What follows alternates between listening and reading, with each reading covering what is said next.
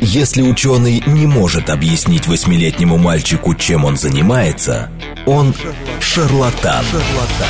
В ярком и популярном формате мы знакомим слушателей с интересными фактами из мира науки в программе «Ученый свет». свет. Программа предназначена для лиц старше 16 лет. Добрый день всем. Мы рады вас приветствовать. У нас сегодня действительно очень интересная будет передача. Она во многом а, соответствует а, нашему запросу, точнее, запросу наших постоянных слушателей. Мы сегодня поговорим действительно про такие базисные основы. Мы поговорим про квантовую физику. Если кто-то не знает, что это такое, то включайтесь, потому что у нас сегодня прямой эфир, и надо будет и можно будет задавать вопросы нашему гостю. И у нас сегодня в гостях, я бы хотела с удовольствием представить нашего сегодняшнего гостя. Это доктор физико-математических наук, заведующий лабораторией теории фундаментальных взаимодействий Физического института имени Лебедева Российской академии наук. И более того, это автор книги, которую мы уже ранее обсуждали когда-то здесь в нашей передаче. Книга называется «Все, что движется. Прогулки по беспокойной вселенной от космических орбит до квантовых полей». И у нас сегодня Алексей Михайлович Семихатов. Алексей Михайлович, здрасте, добрый день. Здрасте, здрасте. здрасте Спасибо всем, большое, всем, что пришли. Спасибо большое за приглашение. Всем хорошего дня, да. Субботы. Квантовые субботы. Квантовые субботы. Нет, вы знаете, хочется, чтобы суббота была классическая. Вот квантовая — это смесь часто одного с другим, и мы не, воль... не в нашей воле контролировать, что там случится. Так что всем сегодня хорошей классической субботы для, хорош... надеюсь, интересного квантового разговора. И мы, наверное, этот разговор как-то... Давайте зададим какой-то вектор нашему разговору, потому что, как я и говорила, мы все-таки эту передачу решили сделать по запросу слушателей. У нас очень часто были вопросы, ну когда же вы позовете физика, когда же вы расскажете, что такое квантовая физика. Был запрос про квантовые компьютеры, мы пытались это сделать. Было тяжело. Ну, нам разные задачи по плечу. Вот. Это главное хорошо. Двигаться, главное двигаться постепенно. Проблема же в чем? Проблема в том, что вот мы с вами и все наши радиослушатели, мы то, что называется классические мы подчиняемся тем законам, которым нас учат в школе. Там, сила говорит скорости, какие изменятся, вещи движутся по каким-то там, камни летят по каким-то траекториям, траекториям и так далее, да. да. И вся наша интуиция заточена под вот такое восприятие мира. Как только мы начинаем думать о мире маленьком, ну мы невольно, ну само собой так получается, что мы представляем себе, что там какие-то все то же самое, что у нас, но только, только какие-то маленькие, только ужасно маленькие, только очень маленькие. Следующий вопрос, конечно, если, извините, электроны это шарики, то из чего они состоят? И поверхность, если электрон это шарик, как его рисуют, то поверхность его из чего сделана? Вот, а на самом деле выясняется, и это было, ну, шоком, когда это выяснилось, что внутри нас мы все состоим, и все вещи вокруг нас состоят из атомов, существование которых, внимание, невозможно по вот этим классическим законам. Которые мы изучали в школе. Которые мы изучали в школе, которые, несомненно, нет, они не нужно их выкидывать на помойку, они отлично действуют. Мы ими пользовались и будем пользоваться. В макромире. Вот в этом нашем макромире. А вот в том мире микро это глубже, чем микроскоп. Это вот то, чего нельзя увидеть. Там э, эти явления, они очень странные, потому что они совсем не такие, как э, мы привыкли. Раз, они не, представ... не наблюдаемы, это можно отдельно обсудить почему, и непредставимы, они существуют способами, которые невозможно представить себе для окружающих нас вещей. И при этом они лежат в основе всего, чем мы являемся. Без них вот они слагают атом. У меня вопрос сразу. Вот вы начали говорить про микромир, про то, что там все по-другому. А вообще, когда человеку стало важно знать, а как устроен микромир? Может, он нам и не нужен? Ну, может, конечно, не нужен. Э, история была, собственно, очень, характер... очень отличный вопрос, потому что э, прямо э, рубеж в истории очень заметен. Значит, э, в начале 20 э, века, в первую его треть, даже чуть больше, устройством микромира занимались люди, которые могли бы заниматься чем-то другим, не знаю, классической немецкой филологией. Вот. Ну и это было бы, конечно, очень интересно, но никакого такого какого-то, знаете, выхода для общества не было бы колоссального такого. А потом, вот, ну, они продолжили этим заниматься, так, ну, интересно, там какие-то радиоактивные атомы, там опыты Резерфорда, еще что-то, э, исследование атомных спектров, все очень полезно, очень интересно. Но так немножечко, знаете, если угодно, хобби. Ну, ну наука и наука. А потом вдруг выяснилось, что в их руках ядерная энергия, ядерное оружие, а, а потом выяснилось, что в их же руках электроника, угу. а, лазеры и вообще, честно говоря, все, что составляет нашу современную вот, технологическую цивилизацию. И в этот момент количество людей, изучающих вот эту квантовую механику, увеличилось, ну, я думаю, что за годы Второй мировой войны, ну, трудно так оценить, но так но ну, интуитивно раз в сто, знаете, раз в сто, если не в тысячу. Это, это колоссальный скачок. Ну, это же мы же знаем, э, вот э, у нас в стране открывались, в Советском Союзе открывались целые новые институты, набирали на факультеты да. людей, которых обучали, обучали, обучали, и они каждому было было чем заняться. Так что э, э, понимание того, как мы устроены, все вокруг нас устроено внутри, это способ этим управлять. То есть вот когда говорят, что технологии развиты неотличимы от магии, это магия, чтобы эту магию как бы создать, нужно опуститься вот на этот уровень. А он действительно довольно магический в некотором роде. Давайте тогда про этот уровень не поговорим.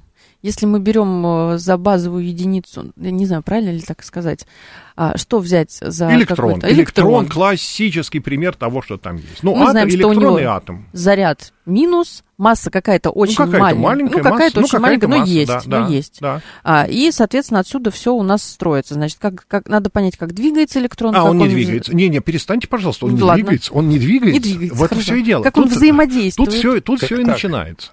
А почему вот он не двигается? Ну, как? потому что для него... Мы же, мы же знаем, что вот он крутится, Нет, как ну, мы не знаем, мы не знаем, что он крутится. А, он не крутится. Подождите, пожалуйста. А, он не крутится и не вертится. У Ладно. электрону запрещено, как и другим квантовым объектам, запрещено иметь определенное положение Э, давайте так. Точно, мы не можем понять, в каком конкретном месте находится электрон. Не мы не можем да. понять, а он нигде не находится. Когда или... Давайте, две вещи, ну, нужно разделить две вещи. Во-первых, на э, квантовые э, вот эти вот объекты имеется фундаментальный запрет. Э, проявление этого запрета называется принцип неопределенности Гайзенберга, но сам по себе запрет э, звучит так. Некоторые величины не могут иметь точные значения одновременно. А именно какие? Внимание, для электрона, любого, вот всегда и везде, запрещено одновременно иметь скорость и положение в пространстве.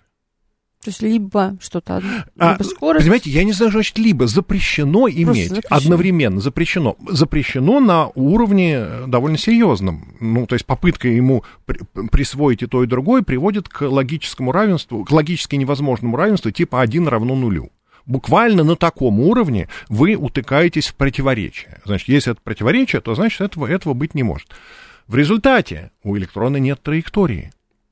Потому что траектория это, ну, конечно, траектория, конечно, воображаемая линия, но тем не менее, когда вот он движется так, как мы думаем про все движущиеся вещи, это значит, что в каждый момент, траектория соткана из точек, в каждый момент времени он находится в какой-то точке, ну, а скорость при этом направлена по касательной к траектории у любого тела. Вот я бросил камень, там, снимите его на какое-нибудь видео, и вы поймете, что у него есть всегда положение в пространстве, есть скорость и так далее. Для электрона приблизительно это все можно оценивать, потому что мы видим след электрона в какой-нибудь там пузырьковой камере, это не он сам, это э, его влияние на среду вокруг себя намного больше, намного толще, э, чем вообще сам электрон в каком-нибудь там смысле имеет, э, чем размер, как бы то ни было связанный с электроном. Но ему, строго говоря, точно запрещено иметь одновременно несколько вещей. Понимаете?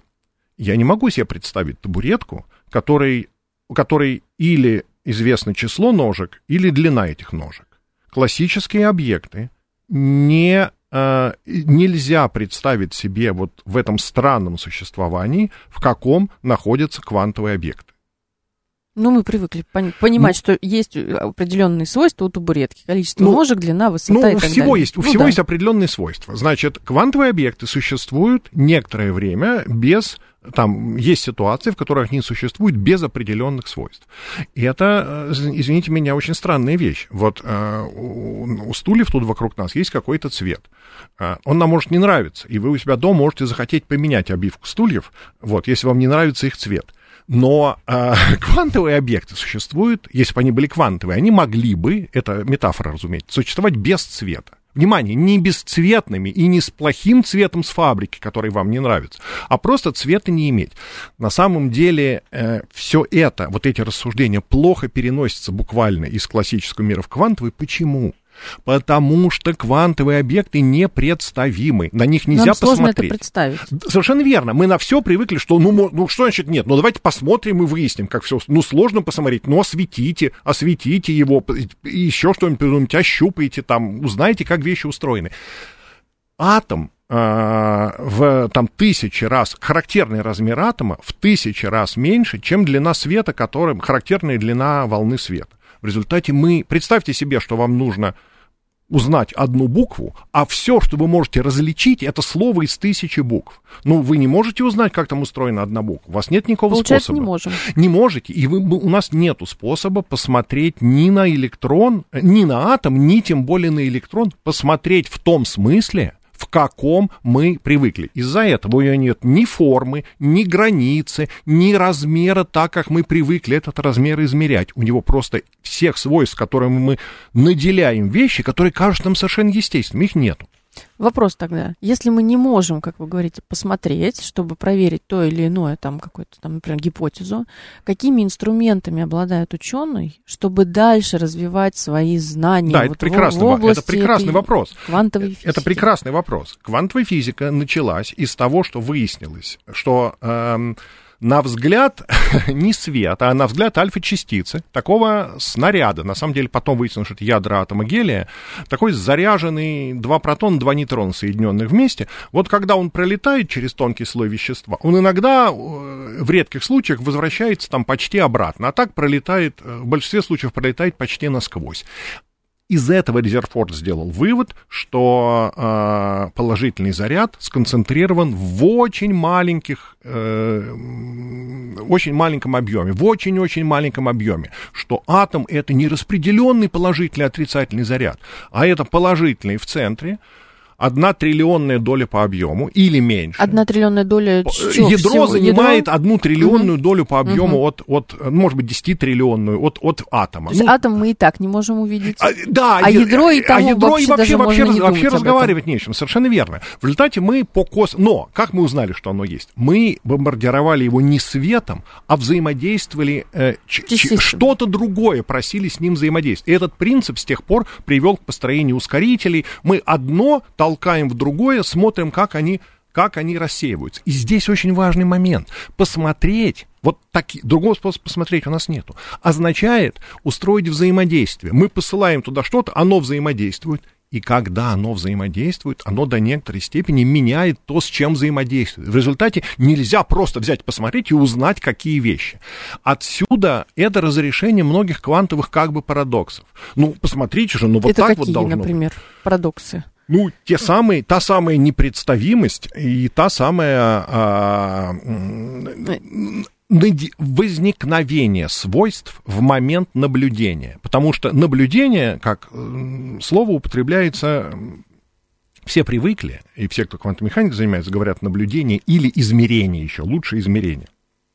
Но кажется, из-за того, как слово устроено, что мы измеряем предшествующее как... значение. Вот да. у вас есть очень точные весы, вы положили на них что-то и измерили вес. Но вы же знаете, что этот вес у этой штуки был и раньше.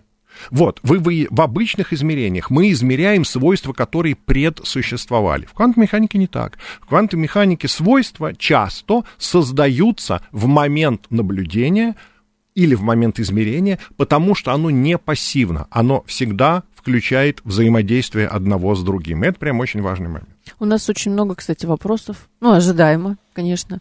А, наши постоянные слушатели уже включились, и а, давайте я несколько комментариев зачитаю. Вопросов. Большой привет постоянным слушателям. Так, а, вот слушатель э, наш Андрей пишет. Алексей, для каждого ли классического алгоритма можно построить его квантовый аналог, работающий экспоненциально быстрее? Ну, нет, знаете, это вопрос про квантовые компьютеры. Квантовые компьютеры — это совсем не, очень коротко, это совсем не обычный компьютер, накачанный там на стероидах. Это в некотором смысле аналоговый компьютер, и вы преобразуете там волновую функцию, о которой мы, может быть, сегодня еще поговорим. Угу. А для этого вам нужны алгоритмы преобразования этой волновой функции. Квантовых алгоритмов мало. Ну, я не знаю, мне известно там если я там посижу долго подумаю, я с десятком Я сейчас с ужасом поняла, что мне вообще неизвестно не, не, ну вот, да, вот, но, но даже я, наверное, полдюжины только так на, на вскидку скажу. Ну, наверное, их там полторы дюжины. Ну, может быть, 20, скажет мне специалист, если там какие-то различать. Ну и все. Их, правда, очень немного. И э, в этих вещах они много эффективнее. В, ну, примерно в бесконечное число раз эффективнее, чем суперкомпьютер, но нужно изобретать очень-очень специальные алгоритмы. Их немного. Таких задач пока немного. Следующий вопрос. Существует электроны в черных дырах? Это уже ближе к нашей с вами э, теме, мы там немножко затронули, да? Спасибо за вопрос. Э, короткий ответ такой. Внутри черных дыр материя находится в состоянии, которое нам неизвестно. Угу. По-видимому, там вбли... мы называем это сингулярностью. Ну, внутри черных дыр пусто, за исключением, потому что все падает к центру. Но вот в самом центре мы говорим, что там сингулярность. Это, это не физическое явление, слово означает, а слово выражает наше незнание о том, что там происходит. Наши теории там сходят с ума, наши свойства описания, внимание, и материи, и пространства, и времени там а, отказывают. В результате, по-видимому, материя, пространство и время там находятся в каком-то другом варианте, уже неотличимы друг от друга, но что это за вариант и что это за форма э, существования их вместе, мы не знаем. Этим должна э, вопрос решить квантовой гравитации, теории, которой у нас пока нету. Короткий ответ в, в черных дырах в основном пусто, а вот в самом центре, где сингулярность, там электронов нету, они там не в состоянии существовать, потому что там все другое, мы не знаем что. Шуточный вопрос. Отлично. Что делать с провини... А если у меня плохо с чувством юмора, тогда что? Ну, тогда я скажу, придумаем. что я не буду отвечать. Да. А что делать с провинившимися электронами, которые одновременно имеют координаты и скорость? А, ну, их исключают из этой вселенной. То есть как не существует? В этой вселенной они не имеют, mm-hmm. потому что это логически. Смотрите, это довольно, это на самом деле веселый вопрос. Спасибо. Это логически э, запрещено иметь координату и скорость в э, вы можете мне сейчас вспомнить бомовскую механику и какие-то там другие тонкости, их можно отдельно обсуждать, но я сейчас точно, вы меня на это не разведете. Это я делать сейчас не буду. Вот. Ну, кроме, ну а у меня, ну, у, меня в книжке, у меня в книжке написано. Вот, у меня в книжке, которую вы угу. процитировали, написано, но это такая не, некоторая экзотика. Значит, э, квантовая механика, как мы ее знаем, говорит, что э, они, это логически запрещено, иметь одновременно положение и скорость. Поэтому вопрос отправляем слушателя в книгу а, «Прогулки по Вселенной», все, что движется, прогулки по беспокойной вселенной. Алексей по Семиханов. По беспокойной вселенной. Так, еще вопросы. Давайте уже сразу на все ответим. Почему Эйнштейн не принимал квантовую механику? Нет, не, не, не принимал. Эйнштейн, э, ну, что значит не принимал? Да, э, значит, во-первых, э, ну, Хороший вопрос. Во-первых, Эйнштейн внес большой вклад в развитие квантовой теории. Угу. В 1905 году, когда все только только нащупывались какие-то неожиданные какие-то вещи, которые потом развились во что-то.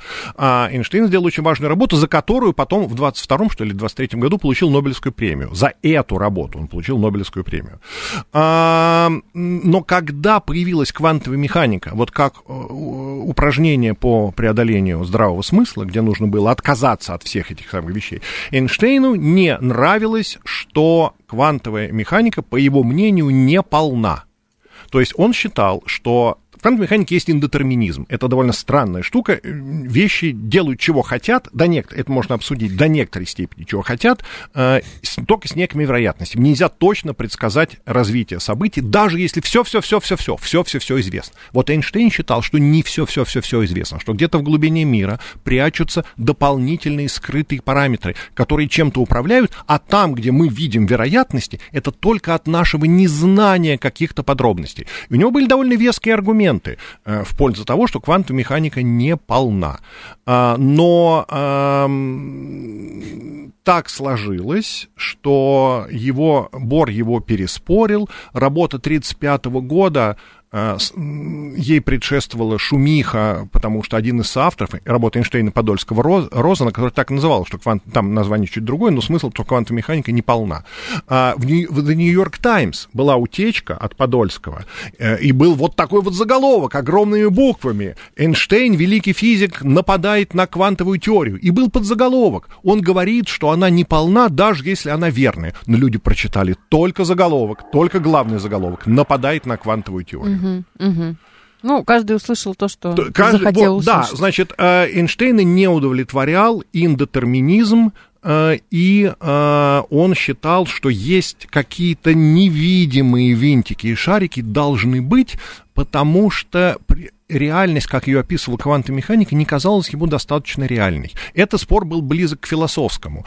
Чем занимается физика? Описывает существующий независимо от нас мир или независимого от нас мира не существует, а мы создаем его в момент его наблюдения. То есть э, экстремальный, экстремальная степень, вопрос, который здесь можно задать, создает ли кошка Луну тем, что на нее смотрит? смотрит? Совершенно верно. Ну, да. ну, это ответ, короткий ответ такой. Ни кошка и ни Луну, но до некоторой степени создает. Что-то до некоторой степени, ну, в квантовой механике, да, конечно, не кошка и, конечно, и, конечно, не Луну. Вот, э, ну вот про Эйнштейна вроде я ответил.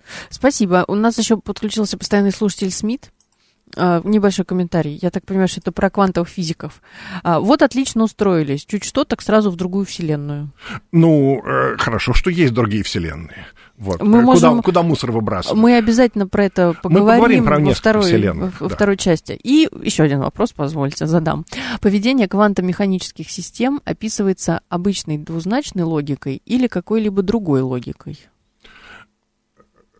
Что знаете, значит обычная? Вы знаете, ну есть, есть обычная логика, да, да, нет. Вы знаете, на этот вопрос мне трудно ответить, не погружаясь в, в детали. Если вы описываете подпространство в Гильбертовом пространстве, то тогда у вас не совсем там да, нет. А, но если вы просто рассуждаете о том, что верно, что неверно, что из чего следует, то, конечно, там обычная логика, обычная математика. А, вот. Просто в некоторых ее интерпретациях вы можете, а, вам иногда удобнее развить язык где э, там да и нет ведут себя, комбинируют чуть-чуть другими способами, таким небулевым. Но э, это вообще, это даже не обязательно делать, и не нужно думать, вот чего я не хотел бы, чтобы э, прозвучало, чего не нужно думать, что квантовая механика это какой-то какой-то отдельная вообще какая-то и логика другая. Нет, это значит, она, это математический аппарат довольно формальный, который как математический аппарат следует всем математическим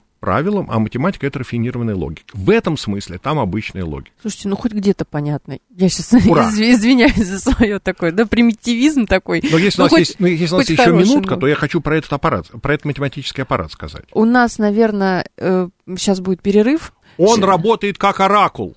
Отлично. И это останется на следующий раз, на, на, на а, после перерыва. Да, хорошо, спасибо. Я еще раз тогда представлю нашего гостя. Сегодня с нами доктор физико-математических наук, заведующий лабораторией теории фундаментальных взаимодействий физики инсти... физического института имени Лебедева РАН Алексей Михайлович Семихатов. И у нас сейчас перерыв на новости.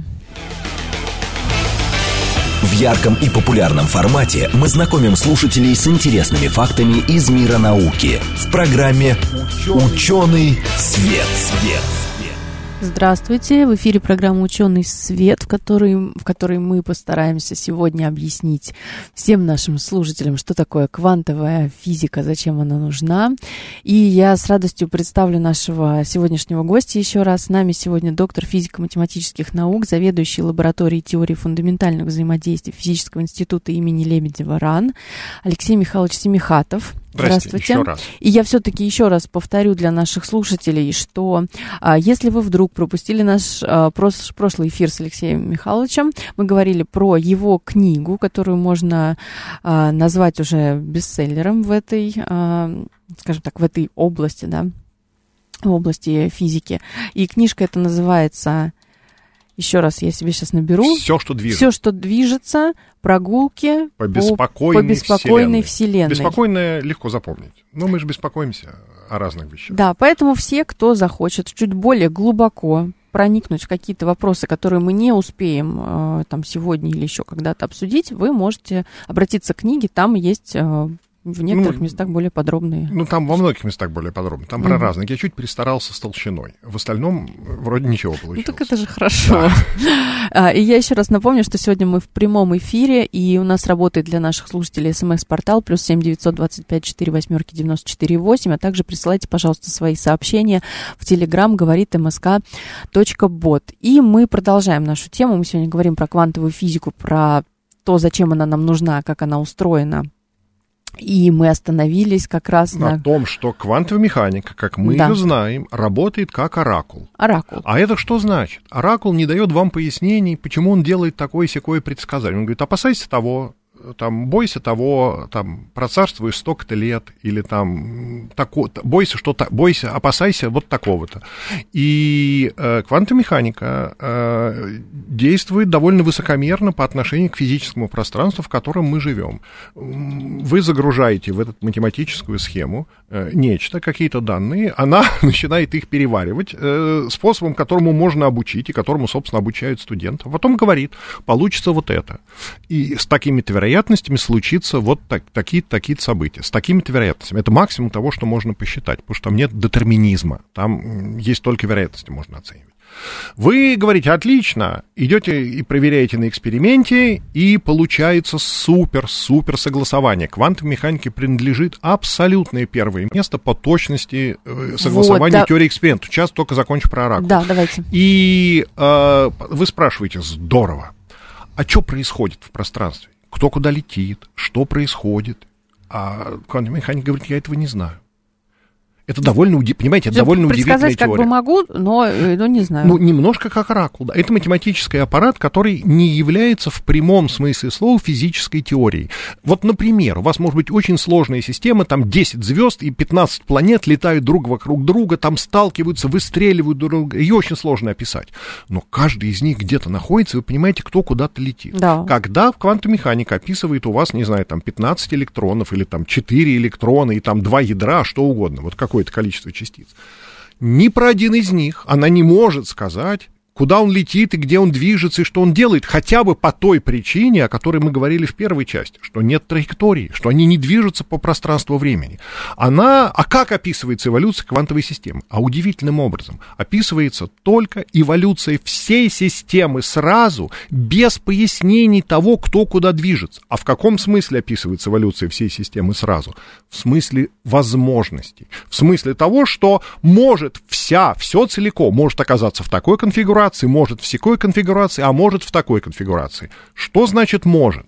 Это значит, что если вы принесете измерительный прибор и что-то померяете, то окажется, что одна из них реализовалась с некоторой вероятностью. Но пока вы не принесли измерительный прибор, вся эта штука развивается во времени целиком, без пояснений, в абстрактном математическом пространстве. Вот в чем важно. Вот это вот э, э, явление, которое это описывает, оно называется волновая функция технически, живет в абстрактном математическом пространстве, не в нашем физическом пространстве. Очень-очень грубая аналогия, что квантовая механика это иногда волна, распространяющаяся в пространстве. Нет, квантовая эта волновая функция не похожа ни на электрическое поле, ни на магнитное, ни на волну в пространстве. Она вообще в пространстве не живет. Маленькое замечание в, угу. в дополнение. Квантовый компьютер, о котором мы, который мы коротко упомянули. упомянули в первой части. Он потому такой, бывает такой мощный, такой крутой и настолько в некоторых алгоритмах настолько лучше обычного, что в нем все возможности развиваются одновременно. Вот ровно по этой причине, что нету, не нужно следить за какими-то частями. В, не, в, как, в абстрактном математическом пространстве сразу развиваются во времени все возможности. Это ровно то, что делает квантовый компьютер таким замечательным. Но когда вы в обычной физической системе спрашиваете, а что происходит, квантовый механик говорит, я не знаю, что происходит. И это вообще меня не касается. Это правда удивительно. Я настаиваю, что квантовая механика, вот как мы ее знаем, это самое удивительное, что когда бы то ни было изобрели люди. Удивительное потому, что этот мир невидимого и непредставимого, удивительно потому, что это работает и делает чудесные предсказания, и удивительно потому, что мы не понимаем, как оно работает, почему оно работает, и не понимаем, что при этом происходит в том пространстве, где мы живем. Да, но при этом вы сказали, что по уровню предсказательности да. по, она на первом месте. Ну, она, конечно, на первом месте, потому что, честно говоря, вся наша электроника, там, лазеры, сенсоры, взаимодействие, взаимодействие света с веществом, а, определение... А, ну, уже и медицина есть. Ну, да, да, что угодно. Определение состава там атмосфер далеких mm-hmm. планет и там открытие там гелия на Солнце, это все благодаря квантовым процессам, и наше понимание, когда мы поним, наблюдаем, мы понимаем, разбираясь в квантовой механике, а когда мы управляем, мы вмешиваемся, используя какие-то там э, квантово-механические хитрости.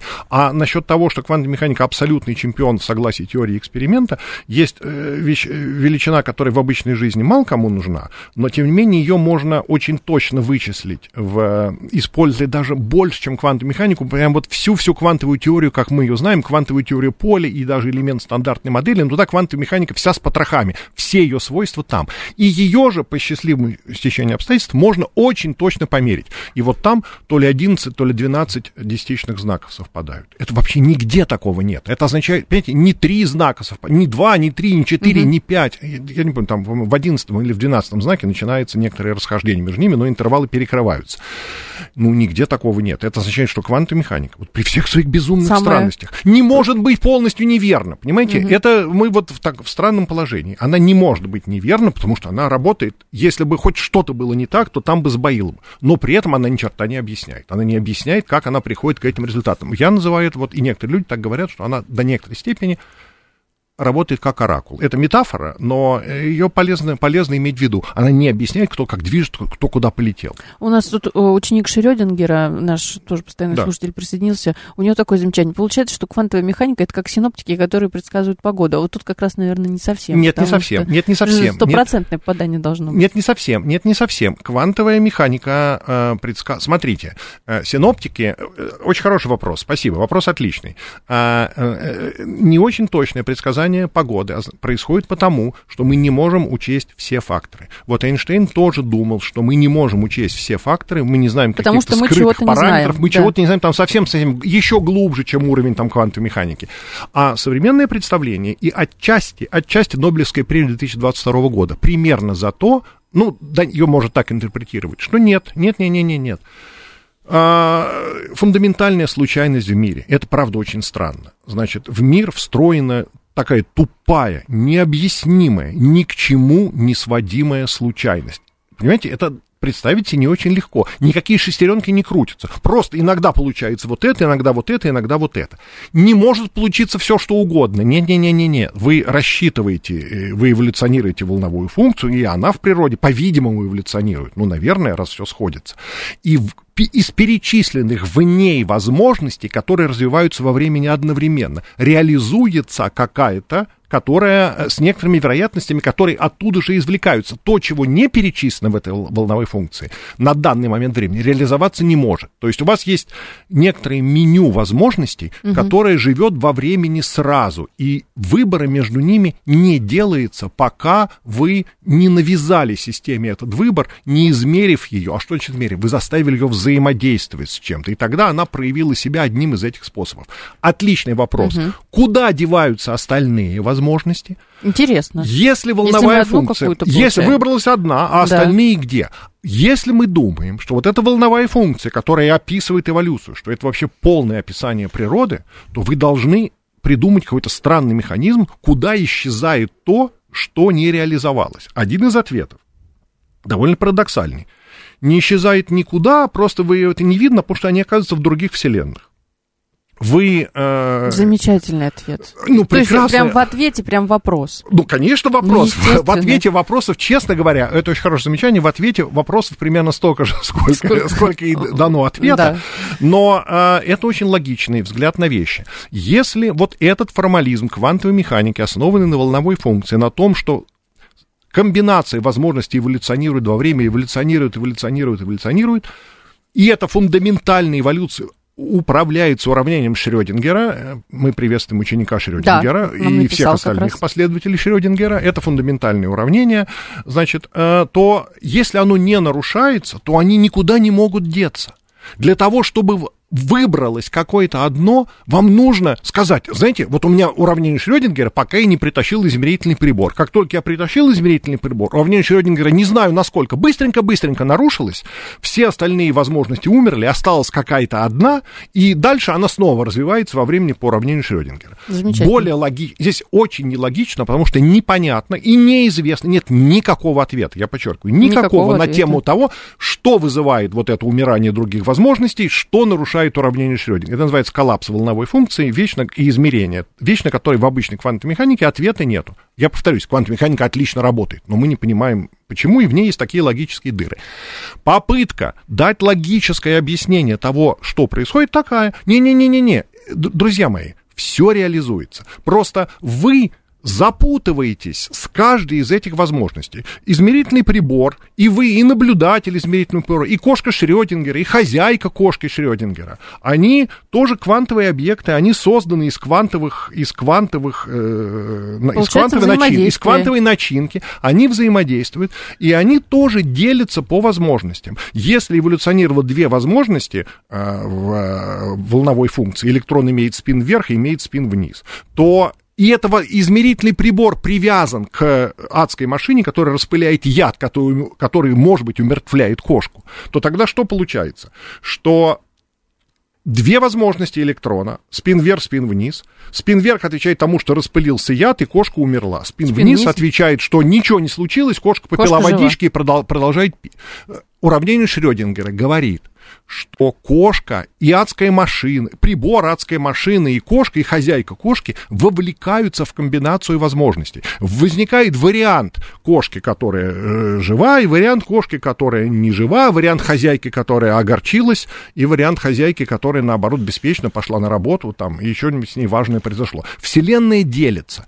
В, в случаях квантовых возможностей, когда большой прибор, типа там прибора, кошки или хозяйки кошки, большой объект взаимодействует с этой квантовой системой, переходит в запутанное состояние, и вариант меня видит только я начинаю существовать в нескольких вариантах, если я хозяин кошки.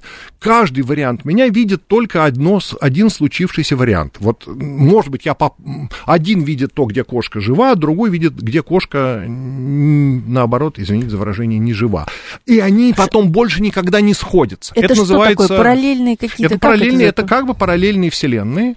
Ну вот сейчас наши слушатели усл- услышат нас и скажут, ну что это такое? Ну это же фантастика какая-то из телевизора. Так раньше нам показывали в каких-то таких, я не знаю, там триллерах, фантастических фильмах, там кто-то один попадает из параллельной вселенной в наш мир. Так это что? А, кошка, давайте так, а, маленькое, пояс- маленькое пояснение. Новая, новая кошка не делается из ничего. Если э, энергия и масса сохраняются, если природа в точности отвечает волновой функции, волновой функции уже две ветви, то одна ветвь описывает кошку вот в одном состоянии, и мир вокруг нее крутящийся и развивающийся по- состоянии. в этом. Ну, из-за этого там хозяйка расстроилась, не пошла на работу, из-за этого не вышла замуж, и вообще весь мир пошел Пош- по-другому. пошло по-другому. Вот. А и другую, соответственно, возможно, где все развивается по-другому, где весь мир начинает развиваться по-другому. Значит, это не возникает из ничего. Э, Примерно сколько было исходно, столько и осталось. Только эти возможности как бы нарезаются на все более тонкие и перестают друг с другом разговаривать. Они из-за того, что называется декогеренция, из-за того, что вовлечено очень много различий, они больше никогда не накладываются друг на друга.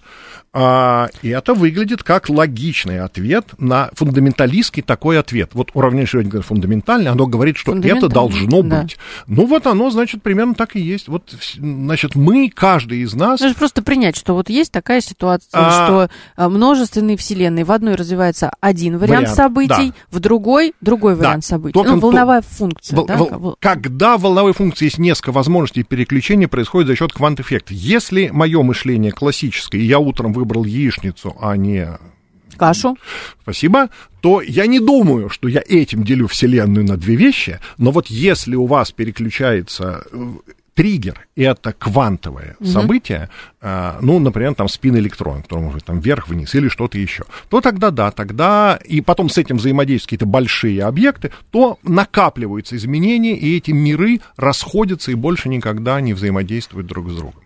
Интересный тезис. Прям такой, знаете, для субботы. Ну, мы, мы, вот, же, мы же готовились, да. мы же готовились, мы же готовились к субботе. А, смотрите, вот что пояснить. Это называется одна из интерпретаций квантовой механики. Это многомировая интерпретация. И интерпретации квантовой механики нужны по причине, которой мы уже коротко сказали. Она с одной стороны работает, с другой стороны работает с какими-то странными непонятностями, многое не договаривая, угу. как в известном анекдоте.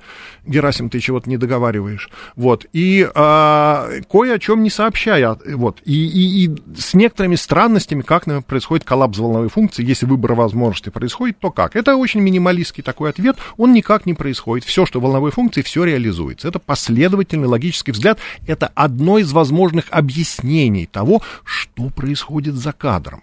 Угу, угу. Которого мы как бы не Ну, ну а мы этого не, не очень не чувствуем. Видим, да. да, вот каждый нас, каждый я, это я в какой-то конкретной вселенной. Мне, в общем, наплевать, я ничего не знаю про то, что есть какой-то я в других вселенных. Конечно, это немножко меняет философию, потому что, да понимаете, немножко, понимаете, когда есть, спасибо, спасибо, когда, когда есть выбор, то у меня есть какие-то аргументы, что вот это мне хорошо, а это плохо, я стремлюсь к этому, не к тому. Если в квантовом выборе, при наличии квантового, происходит все равно все возможности, и все хорошие, и все плохие. Я знаю, что просто в одних вселенных будут хорошие, в других будут плохие, но будет и то, и другое. То от этого, наверное, немножко меняется моя философия. Это сложный вопрос, который можно долго обсуждать, и у меня нет на него, ну, по-видимому, ни у кого нет на него ясного ответа. Но, тем не менее, хорошо, что мы хотя бы немного постарались описать а, не каждый день, наверное, каждый из нас вообще об этом задумывается, а мы еще и постарались как-то с вашей помощью немножко это в голове уложить. О параллельных вселенных? Не каждый, а день, не, а каждый день, не каждый день задумываемся. У нас очень много комментариев. Давайте я начну зачитывать, потому что, мне кажется, слушатели уже жаждут ответов на некоторые вопросы. В этой вселенной. В этой вселенной, да. А, Руслан Николаевич спрашивает, как понять, что квант одновременно может быть частицей и волной, здесь и там или вообще не существует? А, смотрите, частицей и волной это не очень хорошая метафора, это объяснение того, что, у, например, у электрона в атоме нету, нету некоторых свойств. Например, нет свойств занимать определенное положение в пространстве. Угу. Но в таких случаях мы им, да, он больше похож на волну. Но я повторюсь, что никакая волна по пространству не летит, волновая функция не определена в нашем физическом пространстве. Поэтому а, это такая полу такая метафора, полу размахивание руками для того, чтобы как-то себя примирить с тем, что там происходит. Интуитивная вещь, которая не строго определена в квантовой механике.